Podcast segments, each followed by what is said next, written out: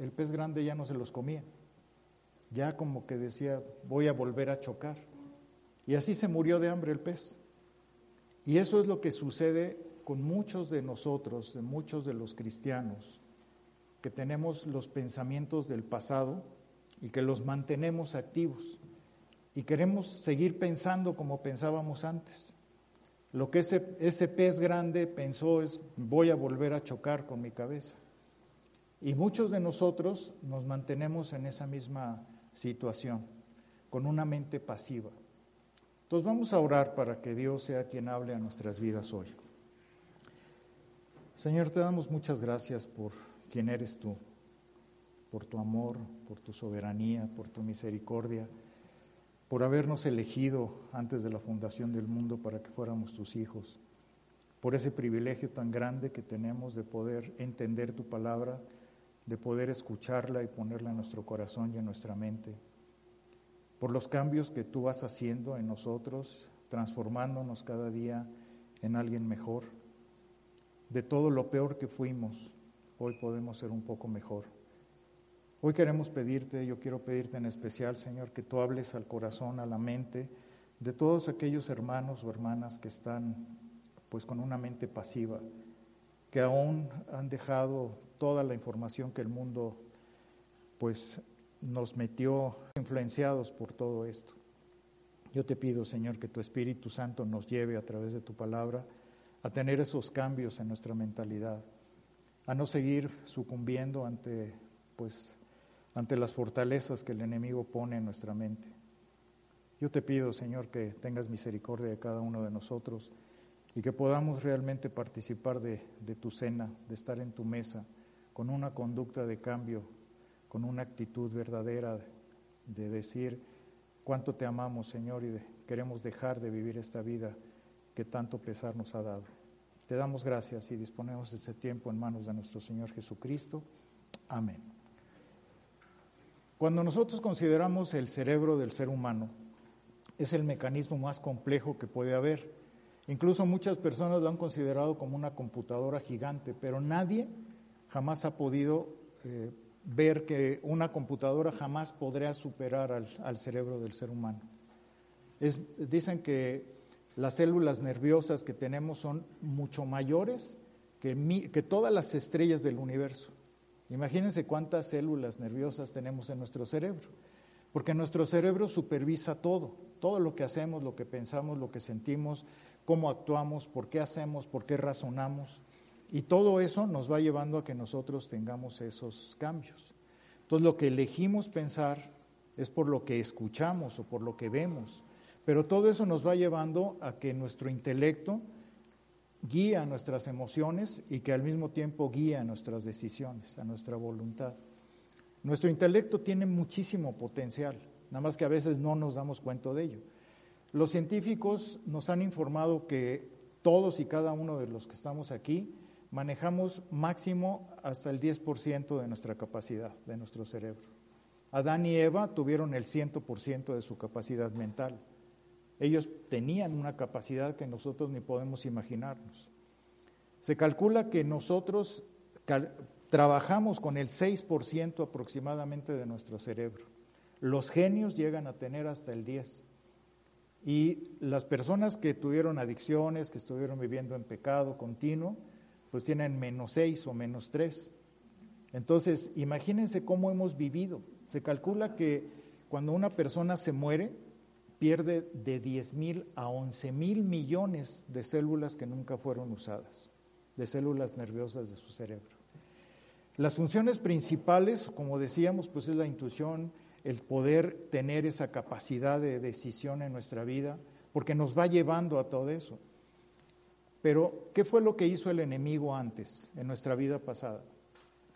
Nos fue llevando a que tuviéramos una influencia negativa una cosmovisión que nos entregó el enemigo de lo que es el mundo, el sistema que, embarga el mundo, y que cada uno de nosotros nos fuimos llevando a, a cabo de eso. O sea, ¿cómo está la información que tengo en mi cerebro? ¿Hasta dónde me ha llevado el diablo a creer todo lo que el sistema del mundo me ha enseñado? Y entonces eso, nazco de nuevo, pero toda esa información sigue ahí guardada. Y eso pues obviamente va afectando. Todo lo que es la filosofía de vida, ¿cuál es mi filosofía de vida? ¿Cuál es la que yo quiero tener o la que yo voy llevando a cabo? Pues todo lo que me informó el enemigo, todo lo que me fue llevando a través de la televisión, a través de las películas, a través de las amistades, a través de todo lo que yo conocí. Esa información se quedó ahí guardada. Es, como, como un programa que está dentro de esa computadora. Entonces, antes la influencia más fuerte que había era la de los padres, porque los padres eh, guiaban a los hijos, los enseñaban, o cuando menos así nos tocó a nosotros. Pero hoy la información que hay es de internet, de televisión, de juegos, de, de videojuegos. Toda esa información negativa está adueñándose de la mente de los jóvenes y se queda ahí guardada. Entonces, la mayoría de los que de los más jóvenes, incluyendo a muchas personas que nos ha pasado también, con toda la mala información se formó una cosmovisión mundial dentro de nuestro cerebro. ¿Y qué es lo que quiere el Espíritu Santo? Desalojar eso, quitarlo, porque toda esa mala información está guardada ahí y es vital para que nuestras actitudes en nuestra vida empiece a tener un cambio. Hay palabras como las que están pululando por todos lados, como justicia social, globalización, nuevo orden mundial, libertad de género, equivalencia moral, autoridad cuestionable, feminismo, empoderamiento, divorcio de mutuo acuerdo, aborto en gestación avanzada, derechos de los homosexuales, teología homosexual, liberación, poder para el pueblo, matrimonios de prueba, unión libre, estilo de vida alternativo, etc. ¿Cuántas de estas cosas manejamos a diario y como si fuera algo normal? Y hoy en día, hoy específicamente en este tiempo, pues algo está haciendo el enemigo, ¿verdad? Porque mucha gente, muchos cristianos no se dan cuenta del ataque espiritual que están atravesando o que el diablo está metiendo a través de la información. ¿Cuántas películas, si ustedes se meten a ver la televisión, cuántas películas hay hoy en día, ahorita, de terror, de Halloween? ¿Cuántas películas hay ahorita de esa información malévola que el enemigo está metiendo para que todos y cada uno de nosotros estemos influenciados por ello? La celebración de los muertos, el Halloween, todas estas cosas, todas esas películas alusivas a estas celebraciones, pues van metiendo esa información dentro de nuestros canales de percepción, como esa computadora, y se va quedando ahí. ¿Y qué es lo que hace? Halloween y Día de Muertos es una influencia 100% nociva para nosotros como cristianos. Pero muchos dicen, ay, pero ¿qué tiene de malo? Si son películas tan bonitas como la de Coco, tan preciosa la película de Coco. Hemos sabido, desafortunadamente, de algunos cristianos, aunque ustedes no lo crean, o pseudo cristianos, que ahora hacen, ponen sus altares de muerto para sus muertos. Esa es la influencia que hace. ¿Cuántos papás permiten que sus hijos se disfracen de Halloween? ¿Cuántos papás visten a sus hijos de Halloween? Los ponen de duendes, de brujitos, de brujitas, de, muertos. Y, lo que no saben, lo que, la información desastrosa que no conocen, pero lo, lo que no sabemos que el mundo así actúa. Pero ¿cómo es posible que un cristiano pueda hacer eso, que pueda tener esa, esa conciencia en su mente de hacer eso. Un pastor se le ocurrió en Estados Unidos hace un tiempo que dijo, ¿por qué hay tantos, por qué se pierden tantos niños y tantos gatos en tiempo de Halloween? Es cuando más eh, hay este, secuestros de niños. Y yo decía, el pastor este en Estados Unidos se puso a investigar entonces fue a ver a los padres de los niños que ya no estaban, que se los habían robado o los habían, que ya no estaban los niños y nunca aparecieron. Y entonces hizo una encuesta y les preguntó, ¿ustedes disfrazaron a sus niños en Halloween? Todos respondieron que sí, absolutamente todos. Y a él se le hizo raro, dijo, ¿por qué? Porque los, los padres que permiten que sus hijos se disfracen de Halloween pues los están entregando a lo oculto, están entregando a esos niños para que algún día el enemigo pueda secuestrarlos o pueda hacer lo que quiera con ellos, porque fueron entregados para eso. Eso es lo que el pastor descubrió. O, dijo, yo no sé si tenga razón o no, ¿verdad? Pero, pero es una estadística que existe en Estados Unidos y que fue muy fuerte. También los gatos, desaparecen los gatos porque hacen sacrificios humanos con esos niños y con esos gatos. Eso es lo que hacen en el tiempo de Halloween. Por eso es Día de Muertos, por eso hacen todas estas cosas. ¿Y qué provoca? Que disfracen a los niños. Provoca rebeldía en los niños cuando son adultos. Provoca que los niños hayan quedado atrapados, obviamente, en el mundo del oculto. Eso es lo que hace el enemigo. Pero desafortunadamente, pues eh, el diablo siempre busca la manera de hacer de las suyas, ¿verdad? Y provoca eso. ¿Qué es, qué es lo peor que puede pasar? Que un niño disfrazado este, de Halloween, pues queda pactado por el enemigo. Y eso la gente no lo, no lo entiende. Y hay cristianos que no lo entienden, que es lo peor de todo. Porque dijeron, los del mundo dicen, ay, qué bonito se ve mi niñito, mi niñita de brujita. Qué linda se ve. Pero no está entendiendo que está pactando a ese niño con el enemigo. No se dan cuenta. Es ignorancia. ¿Y saben por qué pasa eso? Por una mente pasiva una mente que no ha entendido, porque todo eso va a permitir que sus hijos cuando crezcan entren al mundo del oculto. Y van a entrar en brujería, van a entrar en magia, van a entrar en rebeldía, van a entrar en todas esas cosas porque fue pactado. Por eso dice la palabra en Deuteronomio 18, no hagas pasar a tus hijos por el fuego.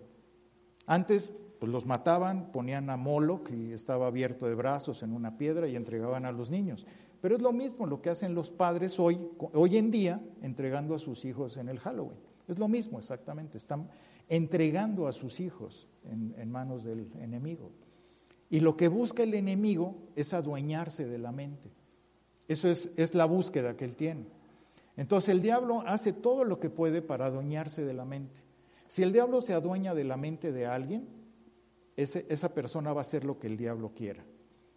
Ahora, ¿cómo podemos evitar esto? Primeramente teniendo el conocimiento, porque eh, el diablo se mete en la, en la mente de la persona a través de mensajes ocultos, mensajes disfrazados, de mensajes subliminales, le llamamos. ¿Y cómo hace eso?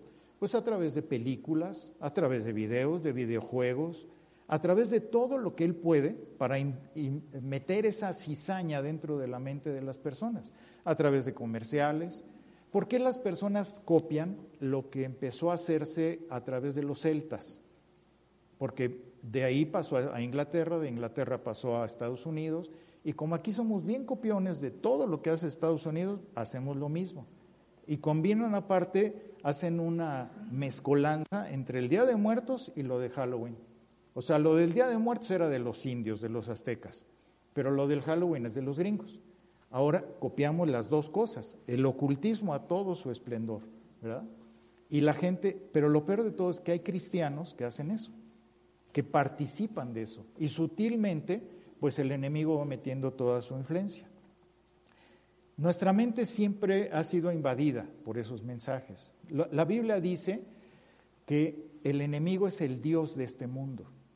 Fíjense, es el, o Dios de este siglo, que es mundo. Y esto indica que él tiene una influencia muy poderosa en toda la gente que no ha nacido de nuevo. Es, es, una influencia, pero ¿por qué un cristiano se deja influenciar por eso? Su influencia obviamente abarca todas las filosofías del mundo, la educación, el comercio, los pensamientos, ideas, especulaciones, falsas religiones del mundo. Todo eso está, todo eso está bajo el concepto de lo que el, diablo quiere.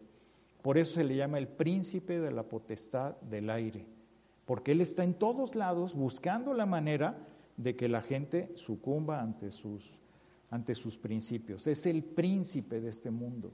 Y estos títulos pues están avisándonos a nosotros de que hay un enemigo que está tratando de cautivar nuestras mentes.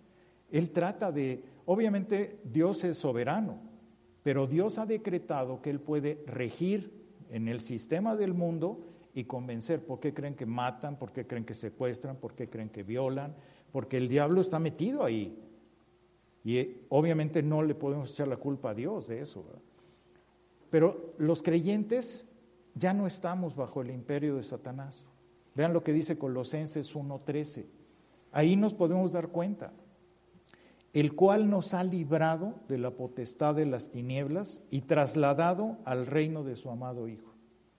Pero ¿cómo puede ser posible que si nosotros ya Dios hizo este milagro en nuestra vida, nosotros podamos continuar con el mismo sistema que el enemigo quiere? Entonces, si la misma Biblia dice que es el Dios de este mundo, nosotros no somos de este mundo. Nosotros somos peregrinos y extranjeros. Pero entonces, vean lo que dice 2 Corintios capítulo 4, versículo 4. Porque Satanás gobierna en el mundo incrédulo, pero no en nosotros. Dice, el Dios de este siglo cegó el entendimiento de los incrédulos para que no les resplandezca la luz del Evangelio de la gloria de Cristo. El método engañoso que tiene Satanás incluye, obviamente, meter filosofías falsas, religiones falsas, filosofías que, que ciegan al incrédulo para que no pueda ver la verdad del Evangelio. En casi todas las religiones falsas, la mayoría, ¿qué es lo que hace el enemigo? Hacerle creer a la gente que se puede salvar por, ser, por hacer obras, por ser buena. Y esto, desafortunadamente, en casi todas las religiones así les ha hecho creer. ¿Para qué? Para que la gente no se pueda salvar. Ese, mete ese, sutilmente ese engaño. ¿Ustedes creen que si la gente pudiera ver, pudiera entender que se va a ir al infierno, que realmente se va a ir al infierno al morir, no, no tratarían de, de, cambiar? si lo pensamos seriamente, Oye, cualquier persona que le dices, te vas a ir al infierno, ¿es en serio que te vas a ir al infierno al morirte? Diría, oye, ¿cómo le hago para evitarlo? ¿Por qué la gente no lo hace? ¿Por qué no entienden? O sea, ¿por qué no captan ese mensaje? Si la Biblia lo dice, Dios lo dice, ¿por qué no lo pueden entender? ¿Saben por qué? Porque el enemigo dice que cegó el entendimiento de los incrédulos. No, no les amanece, no, no entienden. Eso es lo peor de todo. Es el, lo peor del caso es que así está, está en la agenda de Satanás que esa persona se pierda, que esa persona se vaya al infierno por decisión propia, porque está decidiendo irse. ¿Alguna vez te has puesto a pensar a quién le pertenecen tus pensamientos? Cuando piensas, razonas y dices, ¿este pensamiento es mío? ¿Estoy pensando realmente yo esto? No sé si alguna vez lo has hecho, pero es muy importante empezar a hacerlo o, nunca lo piensas, nunca analizas tus pensamientos. ¿Este pensamiento será, yo lo estoy pensando, realmente es mío? En una ocasión a mí me, tocaron muchos casos, antes cuando daba muchas consejerías y terapias. En una ocasión una señora llegó, era una señora lindísima, cristiana, hacía 20 años, casada con un buen hombre, ella era una, de verdad una buena mujer, y este, de esas señoras que te dan ternura, de que son, son buenas personas, buenas cristianas en apariencia. Pero este, pues esta señora empezó a tener serios problemas con su mente. Y entonces fue a ver al pastor y le, comentó lo que le estaba pasando. El pastor me conocía y me la, dijo que viniera conmigo a ver si yo la podía ayudar. Él estuvo orando con ella, pero no, no hubo cambio. Y este, yo ya tenía algo de experiencia en ese campo y cuando vino conmigo ella me decía, es que no sé qué me pasa. Estoy en la cocina y tenían un hijo y una hija. E, eran sus adoraciones los dos hijos. Una jovencita de 17 y el joven de 15, creo, algo así. Pero que cuando la hija entraba con ella a la cocina, que le venía inmediatamente el pensamiento, agarra un cuchillo y mata a tu hija. Agarra un cuchillo y mata a tu hija. Y era continuo el pensamiento. Entonces ella decía, ¿qué, qué pasa? ¿Cómo que, mate a mi hija si yo la quiero muchísimo? Y entonces, y que cuando estaban en el cuarto de ella, automáticamente ella tenía la idea de, toma unas, bueno, que venía el pensamiento, toma, toma las tijeras y entiérraselas. Y entonces la señora estaba asustada, le platicó al esposo y el esposo le dijo, pues ve a ver al pastor, el pastor le, se puso a orar, pero no hubo cambio. La señora seguía pensando eso. Cuando vino conmigo, le, pues yo empecé a hacer la historia clínica y a revisar todo lo que, lo que había ahí. Eh, yo, yo necesitaba ver por qué estaba vacía su mente, por qué estaba pasiva, qué había pasado. Y pues le pregunté, cuando usted asiste a la iglesia, ¿lleva su Biblia? Cuando usted asiste a la iglesia y escucha la prédica, ¿hace apuntes? Cuando usted este, solo va y escucha, ¿sí? Y hace anotaciones pues, de lo que no entendió, o cuando usted lee la Biblia, pues pone anotaciones de lo las dudas que hubo y luego las pregunta. Y sus respuestas fueron negativas a todo. No, pues solo asisto, escucho la prédica y pues me voy a mi casa y ya, no, no hago más. O cuando leo la Biblia, pues nada más la leo, a veces no entiendo lo que leo, pero lo, lo leo. Y así era como me respondía ella.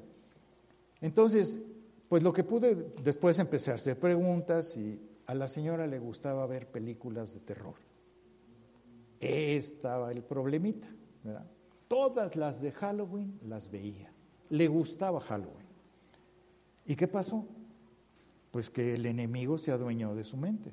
Una mente pasiva, una mente vacía, pues es un receptáculo para el enemigo. Y ya empezamos a platicar y entonces, pues le hice ver que ella tenía una mentalidad católica. La mente católica es muy fácil de identificar. Puede haber cristianos de 20 años, ella tenía 20 años en la iglesia en ese tiempo, pero su mente era católica. ¿Por qué? Porque nada más cambió el catolicismo por el, por el cristianismo. Hizo un, hizo un cambiecito en su vida. ¿Qué hace un católico? Mantiene una mente pasiva, va a misa, ¿no? ¿Qué hace una persona cristiana? Pues va a misa, nada más que diferente, pero sigue siendo su misa, ¿verdad? ¿Qué es lo que sucede con una mente pasiva? Una mente pasiva que no es activa, que no se activa a través de la palabra y a través de todo lo que hace Dios, pues sigue siendo lo mismo. Vas a misa, te arrodillas, te levantas, cantan, este, el padre da el sermón y este, das la limosna, te vuelves a parar, te vas y te confiesas, te comulgas y luego te dicen, ya vete en paz. Pero ¿qué cambió? ¿Cuál fue el cambio verdadero del cristianismo al catolicismo? Nada, todo sigue igual. Simplemente cambié la palabra pero sigo actuando de la misma manera. Ni apunto, ni escudriño la palabra, ni me meto a profundizar, no hago estudios en mi casa para nada. Entonces mi mente pues sigue pasiva. Y eso es lo que le estaba pasando a esta señora. Qué terrible cuando eso le pasa a un cristiano, a un verdadero cristiano. Vean, ahora sí vamos a entrar a ver nuestro pasaje clave. Vamos a ver para poder entender un poquitito. Dice 2 Corintios 10 del 4 al 5, porque las armas de nuestra milicia no son carnales, sino poderosas en Dios para la destrucción de fortalezas, derribando argumentos y toda altivez que se levanta contra el conocimiento de Dios y llevando cautivo todo pensamiento a la obediencia a Cristo. Aquí el clamor del apóstol Pablo, y, que está muy metido en esto, es enseñarnos que todos podemos ser engañados a través del enemigo y confundidos, y que nuestra mente, pues eh, desafortunadamente, sea adueñada por el enemigo, que nuestros pensamientos estén ahí. Por eso es que nosotros siempre tenemos que estar diciendo, este pensamiento es mío, ¿realmente estoy pensando esto yo o es el enemigo?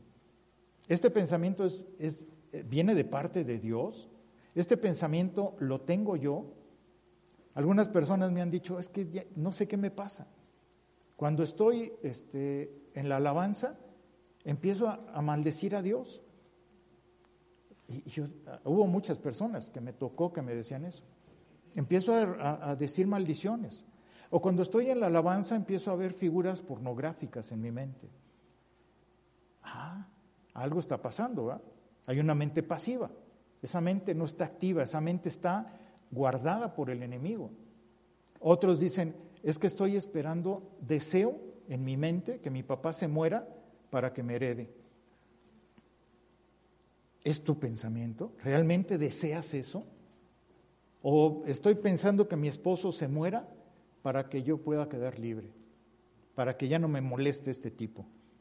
¿Es tuyo ese pensamiento? Bueno, puede ser, hay mujeres que piensan eso, ¿verdad? O hay, hay malvados que pueden pensar que su papá se muera para que los herede. Entonces, ¿cuántas cosas pueden ser reales dentro de mi mente y cuáles no? Los campos de batalla de la historia eh, han quedado eh, ahí en el campo de batalla muchos cadáveres de soldados valientes, esforzados, pero que no iban armados, que no iban equipados, muy mal equipados, y por eso los mataron. Y eso es lo mismo que nos puede pasar a nosotros. Por eso dice el apóstol en el versículo 3, pues aunque andamos en la carne, no militamos según la carne. Las armas del apóstol Pablo, aquí tenemos que ver que no son producto del ingenio humano, ni es una ideología humana o la metodología que pudiera ser del humano. La razón, la sabiduría, los planes, las estrategias, habilidades, la elocuencia, los espectáculos religiosos, especulación filosófica, ninguna de esas cosas nos sirve. Porque aquí dice, aunque andamos en la carne, no militamos en la carne. Todas las armas que nosotros podamos pensar en nuestra mente humana que pueden ayudarnos, no sirven. Son inservibles. Que muchas de las estrategias que nosotros pensábamos en el mundo, con nuestra muy buena inteligencia, pues no nos sirven aquí. Aquí esto no va a funcionar. Entonces, ¿cómo lo podemos lograr? Vamos a ver tres puntos. el primero de ellos es comprender la naturaleza de la batalla. ¿Cómo, qué, ¿Qué nos está enseñando el apóstol Pablo? Dice, pues cuando andamos en la carne, no militamos según la carne. Entonces, a pesar de que nosotros somos humanos y que estamos en la carne, pero no militamos según la carne. No podemos agarrar a los enemigos, a los demonios, y darles un balazo, ni podemos darles un golpe con el puño. Estábamos acostumbrados a que así nos defendíamos, ¿verdad? Pero aquí con los demonios no podemos hacer eso. Por eso dice, pues aunque andamos en la carne, no militamos según la carne. En Efesios capítulo 6, el, apóstol Pablo definió la batalla como una lucha. Vean lo que dice Efesios capítulo 6, versículo 12. Porque no tenemos lucha contra sangre y carne, o sea, no tenemos lucha contra personas que son de carne y sangre, sino contra principados, contra potestades, contra los gobernadores de las tinieblas de este siglo, contra huestes espirituales de maldad, en las regiones celestes. Estos poderes demoníacos están detrás de este sistema malvado. Y lo más seguro, eh, aquí lo que tenemos que ver que es eh, el apóstol Pablo nos está diciendo, tu lucha debe ser totalmente diferente a la que tú pensaste, a la que tú creíste. Y por eso muchos, muchos creyentes todavía piensan como mundanos, siguen pensando o creyendo, y entonces se les considera como católicos evangélicos, porque siguen con esa mentalidad, siguen igual.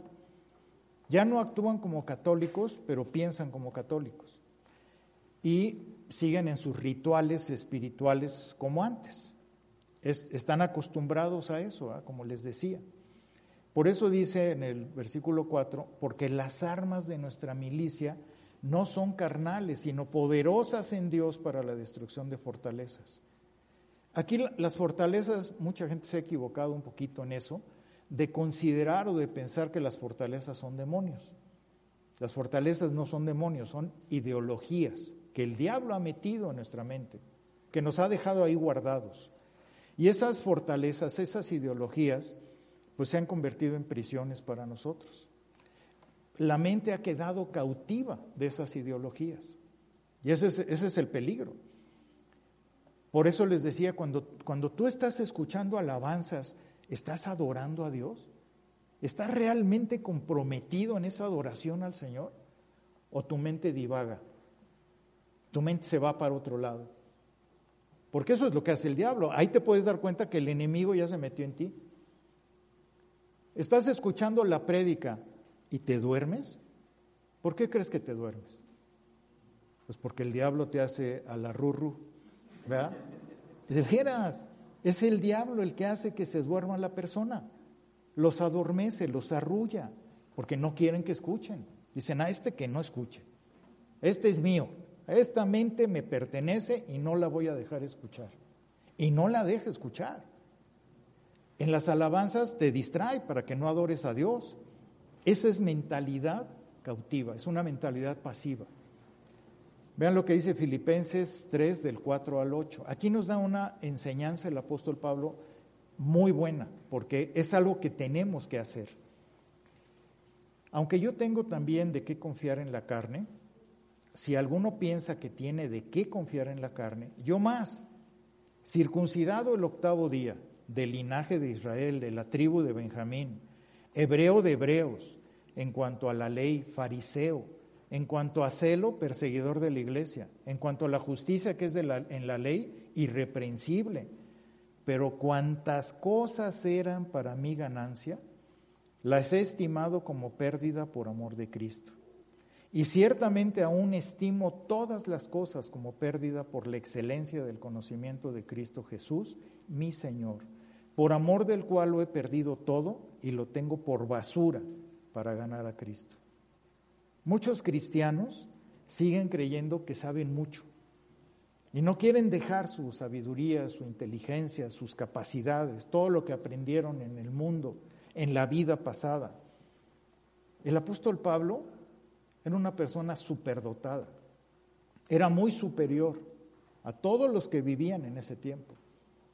Fue enseñado, eh, eh, fue enseñado por el mismo Gamaliel, que era el máximo exponente eh, en ese tiempo de todo lo que era la doctrina.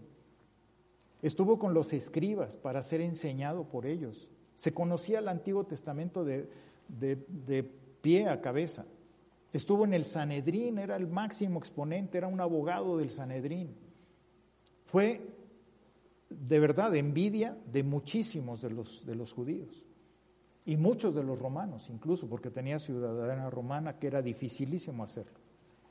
Entonces, él tenía mucho de qué presumir. Y sin embargo dijo, todo esto que yo soy y todo lo que he aprendido y todo lo que tengo, lo he hecho a la basura. No me sirve por Cristo. ¿Cuántos de nosotros seguimos creyendo que somos muy inteligentes, muy sabios, muy conocedores, que somos, uy, eruditos en tantas cosas, que nuestra inteligencia es superior? Y eso es lo que te está faltando, tirar todo eso a la basura. Porque eso es lo que nos dice el apóstol Pablo, que era el apóstol Pablo, tiró todo eso a la basura. ¿Por qué nosotros no? ¿Quiénes somos nosotros para seguir considerando que somos más inteligentes que Dios? O que somos más capaces. ¿ah? Por eso dice, aunque yo también tengo que confiar en la carne, todo lo que obtuvo él, todo ese conocimiento, prestigio, poder, porque tenía mucho poder, tenía dinero, tenía todo lo que cualquier hombre puede querer tener, él lo tiró a la basura.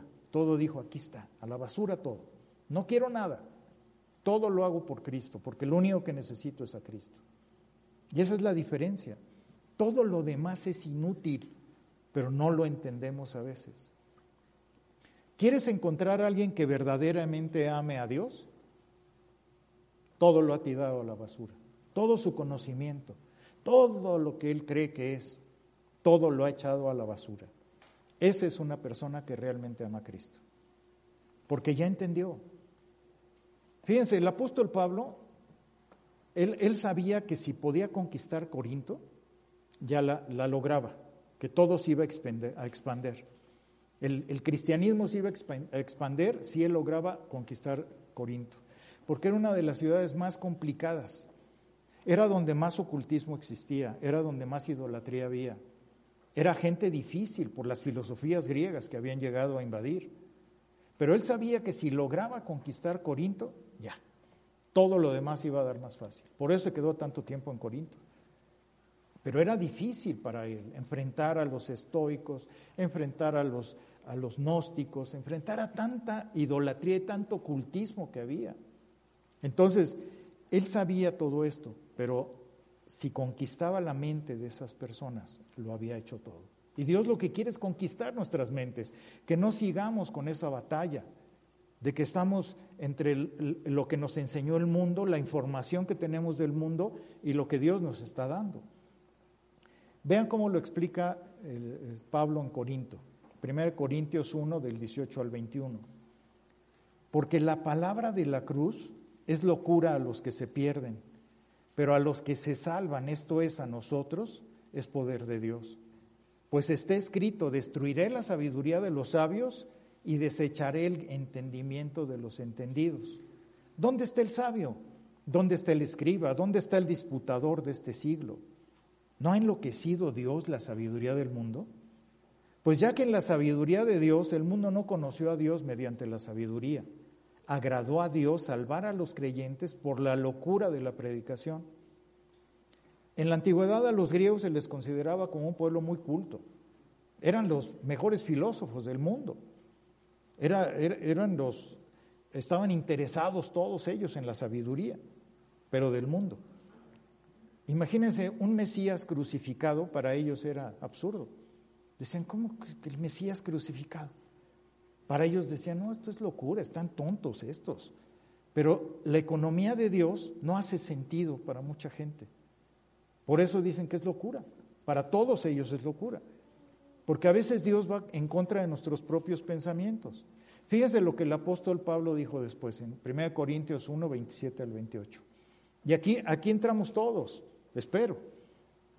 Sino que lo necio del mundo escogió Dios para avergonzar a los sabios. Y lo débil del mundo escogió Dios para avergonzar a lo fuerte. Y lo vil del mundo y lo menospreciado escogió Dios. Y lo que no es para deshacer lo que es a fin de que nadie se jacte en su presencia. Cuando tú lees este pasaje, ¿te dan ganas de gritar de júbilo o no? Piénsalo. A mí me dan ganas de gritar y decir, Señor, ¿cómo, ¿cómo fue que me viste aquí? Lo más vil, lo más menospreciado, lo más bajo que había en la tierra, fue lo que tú escogiste en mí. Lo que yo era despreciado en el mundo, tú lo escogiste. Si tú no te sientes así, es que no cabes en este pasaje. ¿Te crees inteligente? ¿Te crees sabio? ¿No eres necio? ¿No fuiste necio? Entonces no cabes en este pasaje. Pero si cabes, bienvenido al cristianismo. Porque eso es lo que escogió Dios. Nos escogió como viles, como menospreciados, como necios, como lo peor.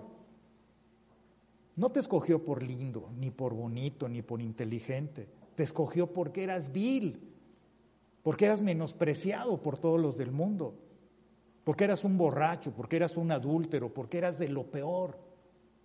Si no te sientes así, entonces a lo mejor no eres cristiano. Esa es la realidad. Entonces, de ese mismo modo, como está explicándonos aquí el, apóstol Pablo, es como debemos de ver que Dios mide la grandeza de nosotros por nuestra propia vileza, no por nuestras maravillas, ¿verdad? Dios revela la grandeza de un cristiano cuando escoge a un donadie. No porque escogió al mejor, sino escogió a un donadie en el mundo. Eso es lo que escogió Dios. Ese es el sentimiento de insuficiencia que cada uno de nosotros podemos tener. Les voy a decir rápidamente cómo piensa la gente del mundo. Fíjense lo que piensa. ¿Cómo es posible que el día que se descansa, estos locos vayan a la iglesia? Así piensan. El domingo pues, es el día que es el fútbol, es el día que podrían estar en su casita arropados y ahí van a la iglesia temprano. Pues, es locura para ellos. Dice, nos vaciamos para que otro nos llene. Pues cuando oyen eso dicen, están perdidos admitimos y confesamos nuestros pecados. No, pues buscamos decir la verdad en vez de cubrirnos con la mentira. Si cubres el pecado, Dios lo saca a la luz, pero si lo expones, Dios lo esconde. Somos más fuertes cuando somos débiles. Somos más ricos cuando somos pobres. Damos para poder tener.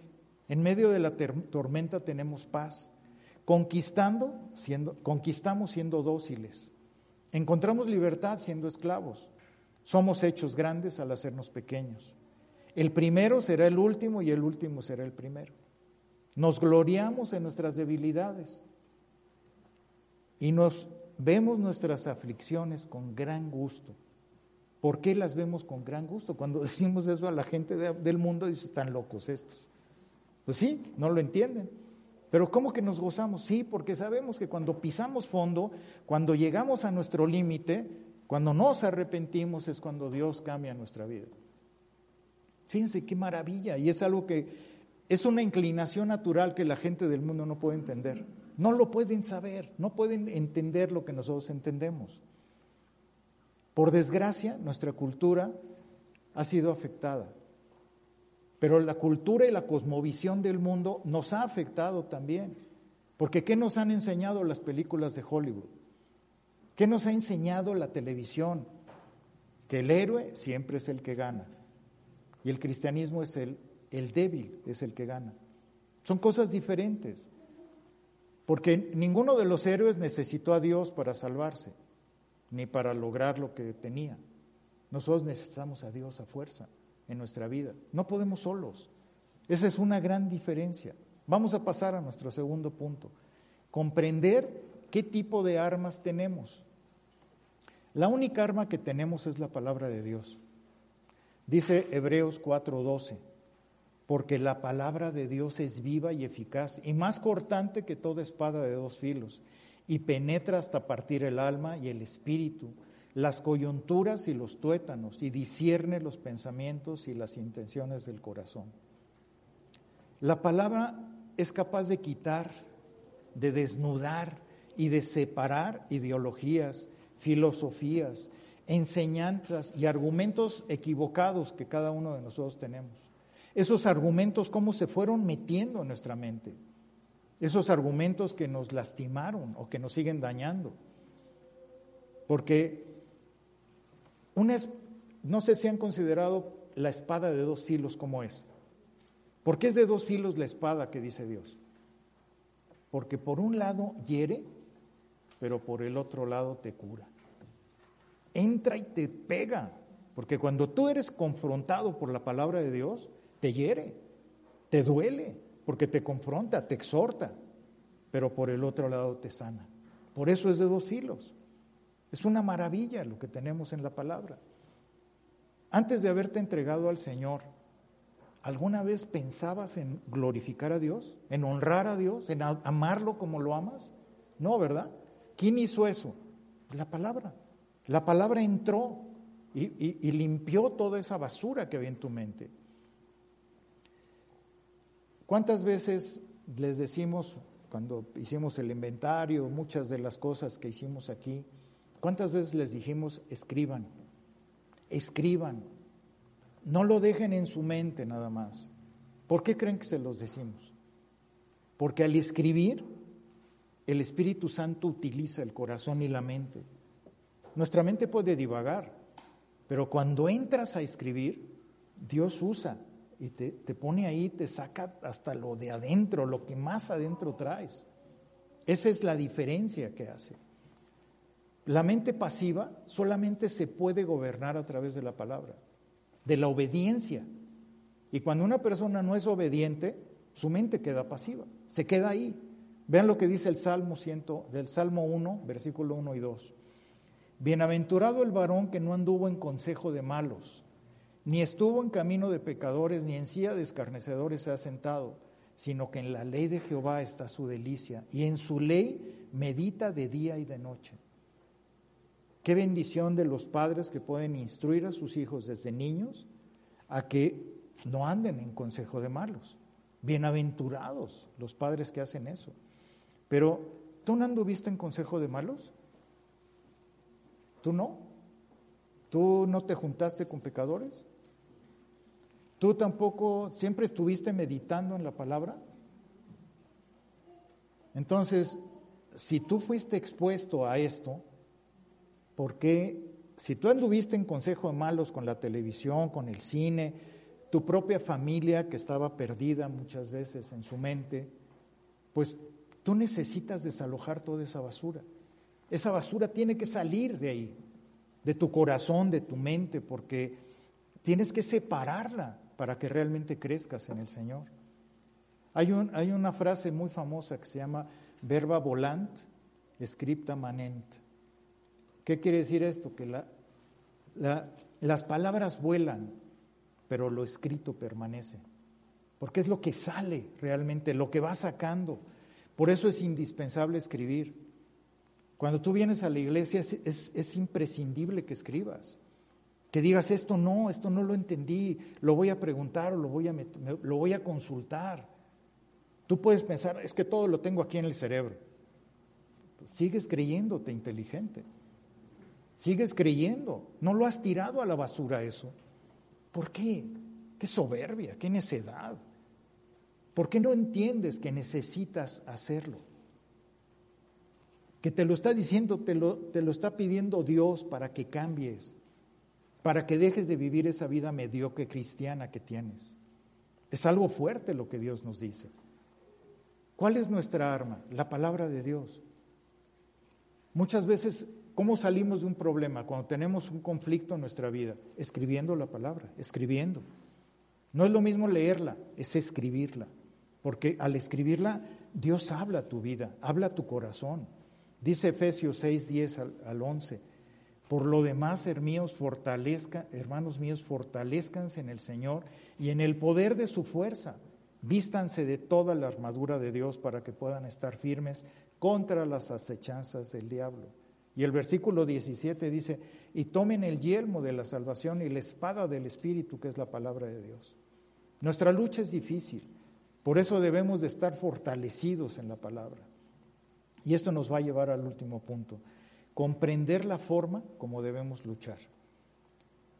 Dice el versículo 5, derribando argumentos y toda altivez que se levante contra el conocimiento de Dios y llevando cautivo todo pensamiento a la obediencia a Cristo.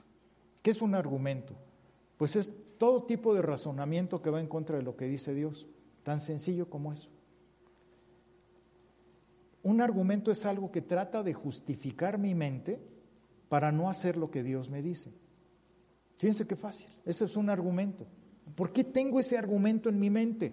¿Qué pasó? ¿Quién lo metió? Por eso dice, derribando argumentos.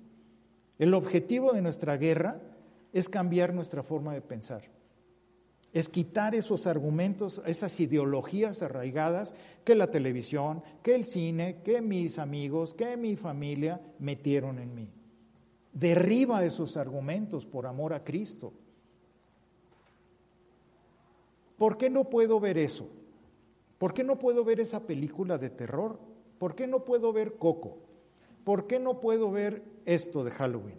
¿Por qué no puedo disfrazarme? ¿Por qué sigues sin tirar a la basura tus argumentos? ¿Por qué?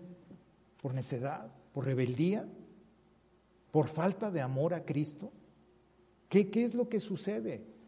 ¿Por qué no me puedo tomar una copita? Pues porque fuiste alcohólico. ¿Quieres volver a ser alcohólico? Ay, es que Cristo tomaba. Sí, pero rebajado en cuatro partes de agua. ¿Tú lo rebajas en cuatro partes?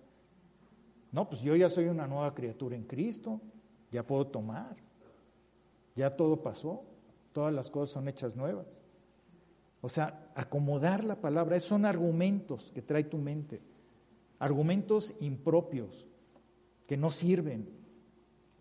¿Por qué debo de dejar de tener sexo ilícito para ustedes si yo soy, si Dios creó el sexo? Ahí está cantar de los cantares, ¿no? ¿Por qué este, no, puedo, no pueden predicar las mujeres?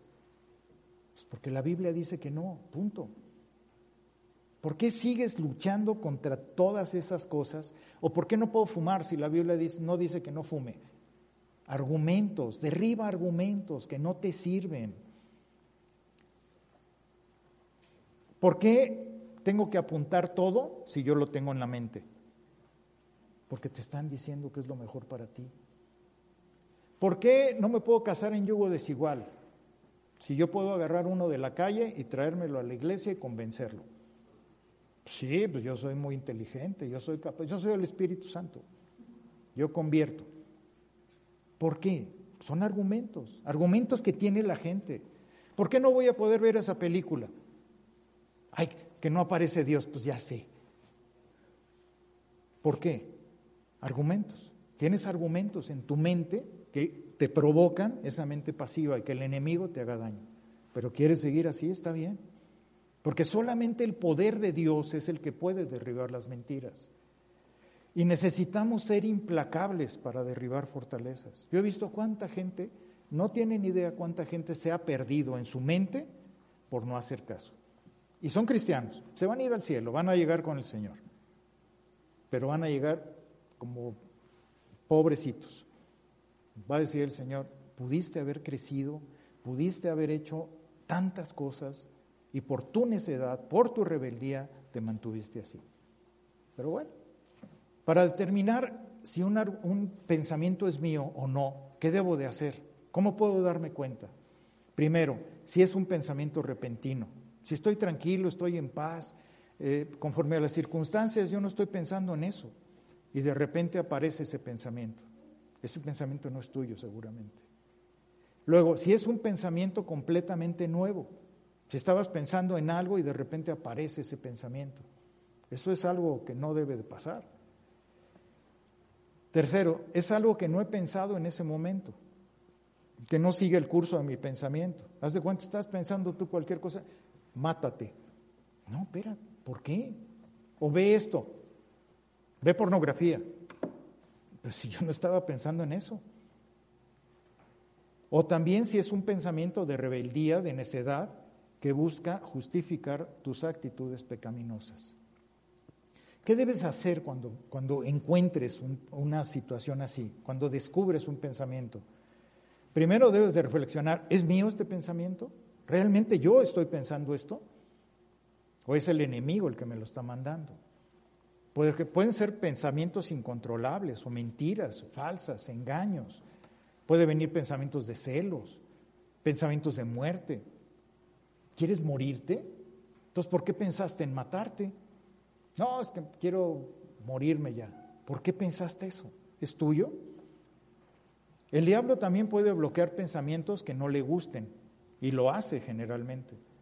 Como les decía, por ejemplo, en la prédica, pues te da sueñito, te adormece, ¿verdad?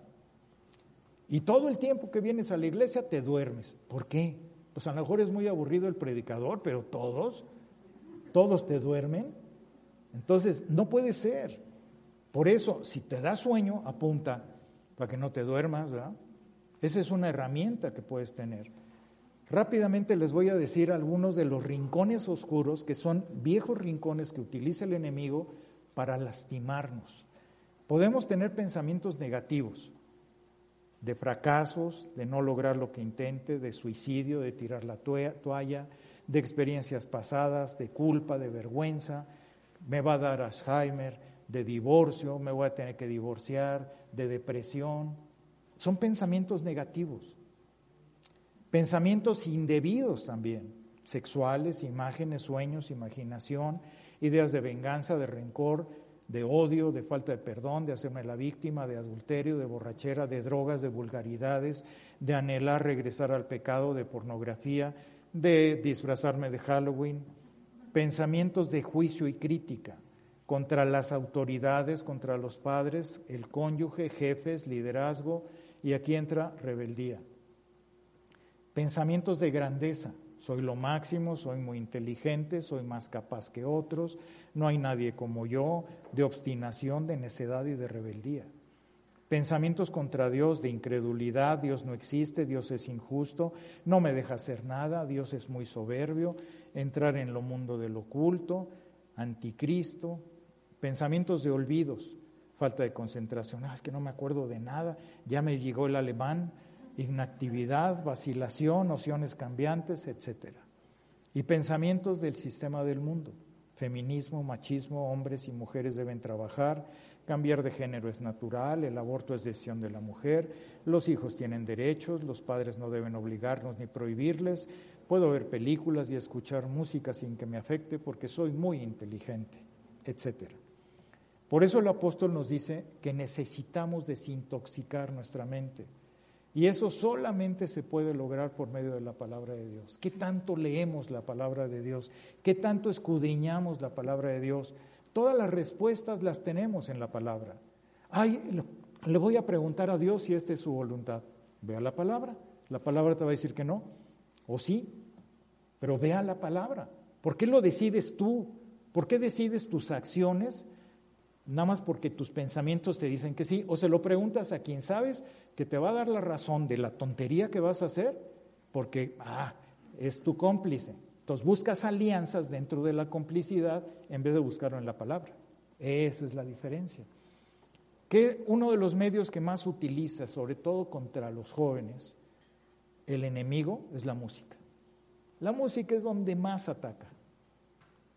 El alcohólico que deja de beber, que quiere dejar de beber, ¿qué es lo primero que hace el enemigo? A mí, por ejemplo, se los digo en serio, estaba yo escuchando la estación 620, antes había FM nada más, o FM no me acuerdo, pero era música tranquilita. Y de repente estaba yo dejando de beber, tenía como 15 días, y aparece un mariachi en 620. Pues me dieron ganas de beber. Pero en 620 que aparezca un mariachi, Pedro Infante en, en las 620, pues no es normal, ¿verdad? Eso es lo que hace el diablo. ¿Qué, ¿Qué, le mete a la mujer que trae una complicación con la sujeción?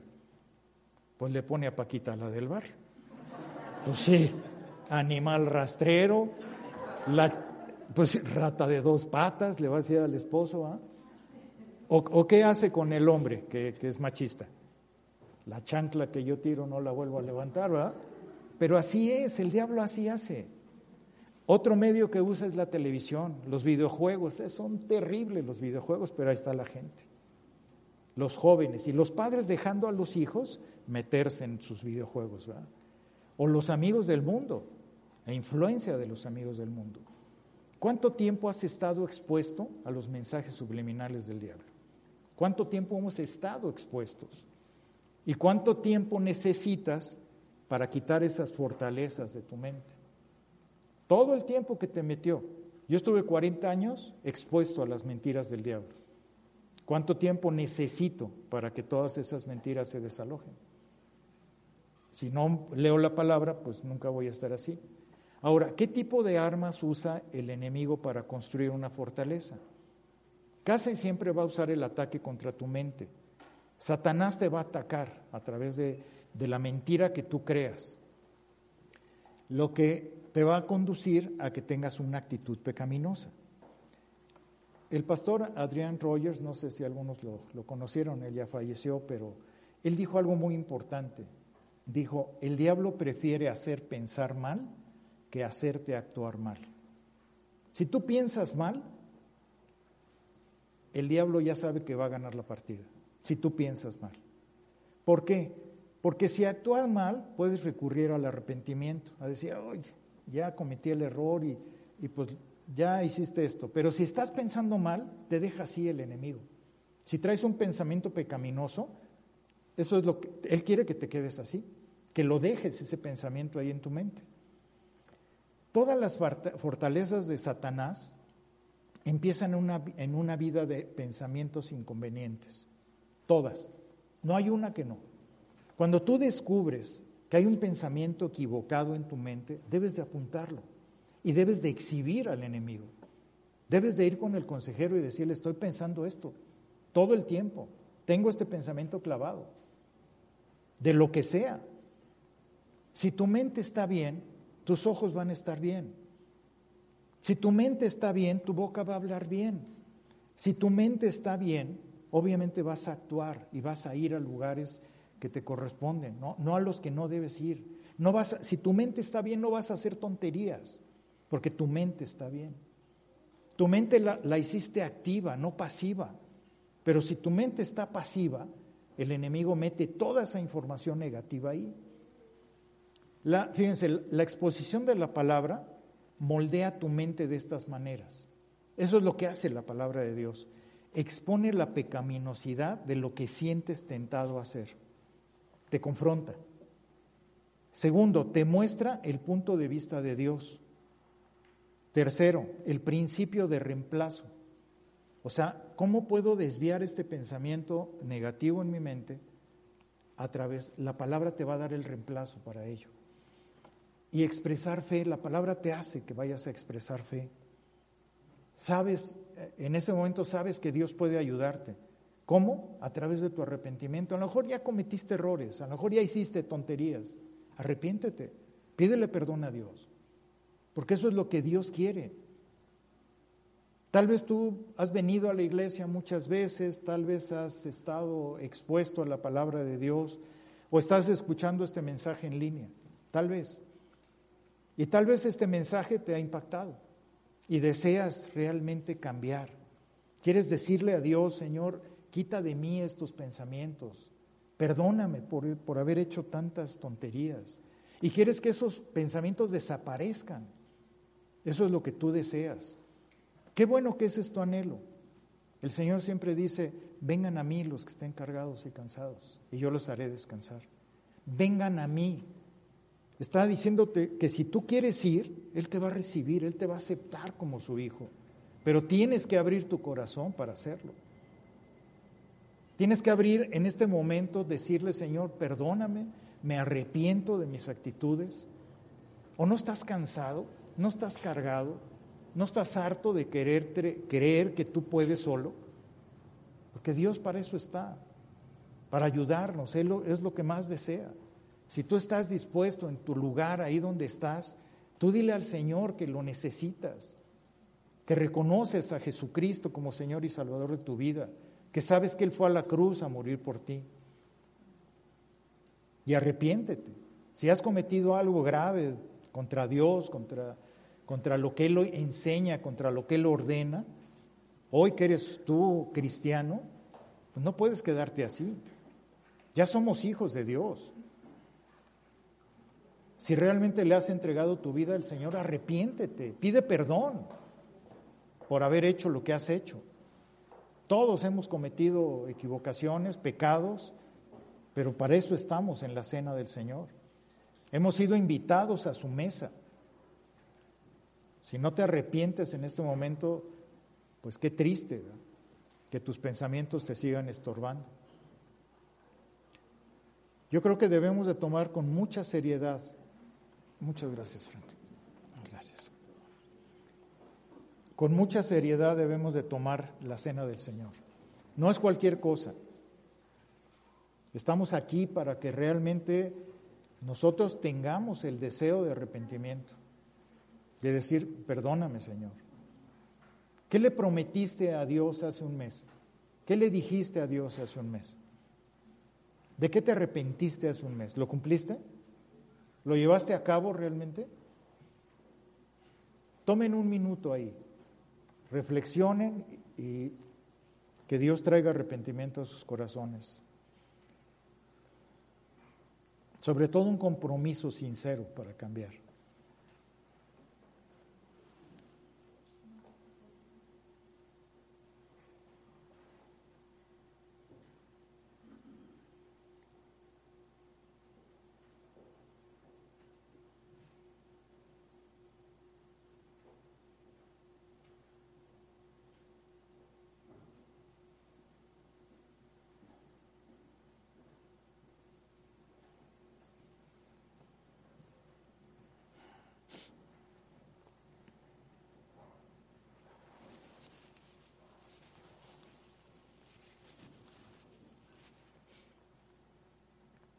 Dice Primera de Corintios capítulo 11, 23 al 26. Porque yo recibí del Señor lo que también les he enseñado, que el Señor Jesús, la noche que fue entregado, tomó pan y habiendo dado gracias lo partió y dijo, tomad, comed, esto es mi cuerpo que por vosotros es partido, hagan esto en memoria de mí. El recordar cómo sufrió nuestro Señor en esa cruz, esos latigazos, esa corona, esos golpes. A veces no lo se nos olvida cómo fue ese terrible sufrimiento. Yo creo que ninguno de los que estamos aquí, ninguno de los que conocemos ha sufrido tanto como nuestro Señor. A veces nos quejamos de, ay, estoy sufriendo, estoy pasando por esto, pero nunca nos ponemos eh, a pensar lo que sufrió nuestro Señor. Terrible sufrimiento y sin merecerlo. Porque todavía cuando lo mereces, que te disciplinan, que te toca pasar por situaciones complicadas, pero él no lo merecía. Y eso es lo que debemos de recordar siempre, que nos duela, que realmente sintamos el dolor de haber lastimado a nuestro Señor, que tuvo que ir a esa cruz a pagar por nosotros, que tuvo que ir a pagar por todas las tonterías que hacemos o que hemos hecho, o que seguimos haciendo, que es lo peor de todo. Yo creo que es, es un tiempo verdadero en donde podemos agradecerle a Dios sinceramente y como hijos de Él, decir, qué terrible lo que tuvo que sufrir mi Señor por mi culpa. Por eso yo creo que cuando tomemos del pan, hagamos memoria, pero con sinceridad de lo que Él hizo. Y que no sigamos viviendo como queremos, sino como Él desea que vivamos. En un arrepentimiento sincero de vida. Tomemos del pan, por favor. Señor, te damos gracias por este elemento y te pedimos que pues tú lo bendigas, Señor, que tú bendigas todo aquello que vamos a hacer, las decisiones que estamos tomando en este arrepentimiento sincero. Tomemos del pan, por favor.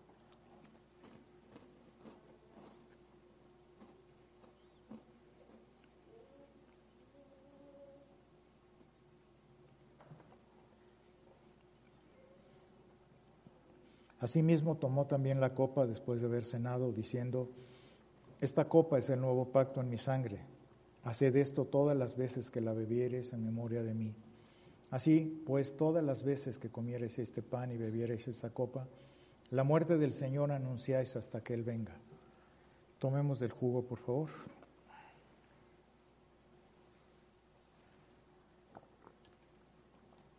Bendito Señor, te damos gracias por la oportunidad que tú nos estás dando de estar en tu mesa. Sabemos que tú estás en este momento aquí que tu presencia está entre nosotros. Te agradecemos por la palabra, te agradecemos por el mensaje que tu propia palabra nos ha traído. Y queremos pedirte que tú obres en nuestras vidas, Señor, que tú nos lleves a caminar por ese sendero de vida, Señor. Que no desviemos nuestros pies ni a izquierda ni a derecha, sino que vayamos por un camino recto, Señor, en donde podamos glorificarte realmente como tú mereces. Perdónanos por no, por no entender, perdónanos por no haber vivido la vida que tú anhelas y ayúdanos a empezar a vivirla como tú lo deseas. Te damos gracias y te bendecimos disponiendo este tiempo de honrarte, de glorificarte a través de esta alabanza. Te damos gracias en el nombre de Cristo. Amén.